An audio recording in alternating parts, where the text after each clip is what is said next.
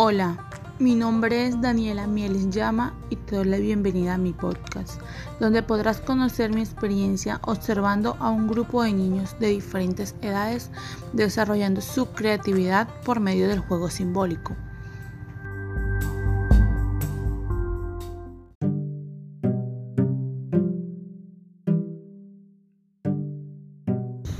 Jugar es una de las principales maneras de permitirle a los niños y niñas la libertad de expresarse por medio del arte, permitiéndoles así una exploración e interacción con el medio. El escenario se presentó en un lugar lúdico pedagógico donde los niños jugaban en la sala de juegos con materiales didácticos y juegos simbólicos.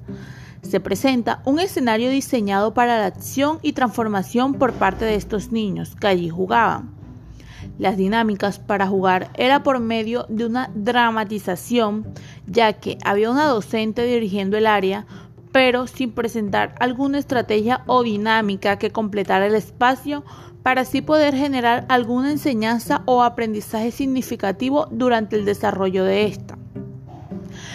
En este lugar se presentaron diversos comportamientos, ya que para los niños de 4 años se sentía un espacio tenso debido a que no tenían claridad y no hubo un apoyo constante sobre el ejercicio a realizar y la docente encargada no generó una ayuda clara y concisa para que les permitiera una mayor facilidad a estos niños.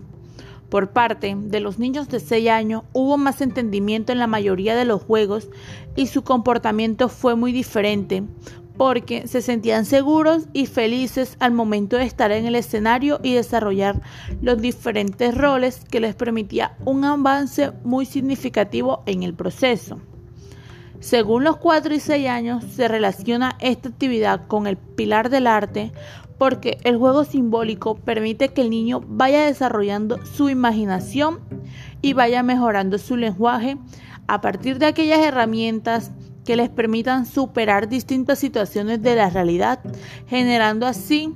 empatizar al niño a aprender de diferente manera, desarrollando diferentes tipos de roles donde también van adquiriendo muchas habilidades.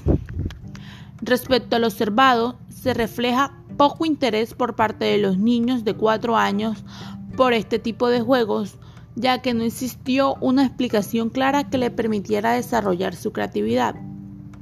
Desde mi punto de vista, este tipo de juegos es necesario para su desarrollo porque les permite una mayor comprensión de su entorno, les ayuda a desarrollar su lenguaje e imaginación, contribuyendo así en su desarrollo emocional.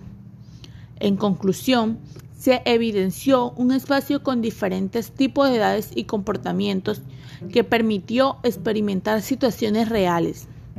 desarrollando solamente los niños de 6 años su capacidad de imaginación, el cual les favoreció en su desarrollo psicomotor,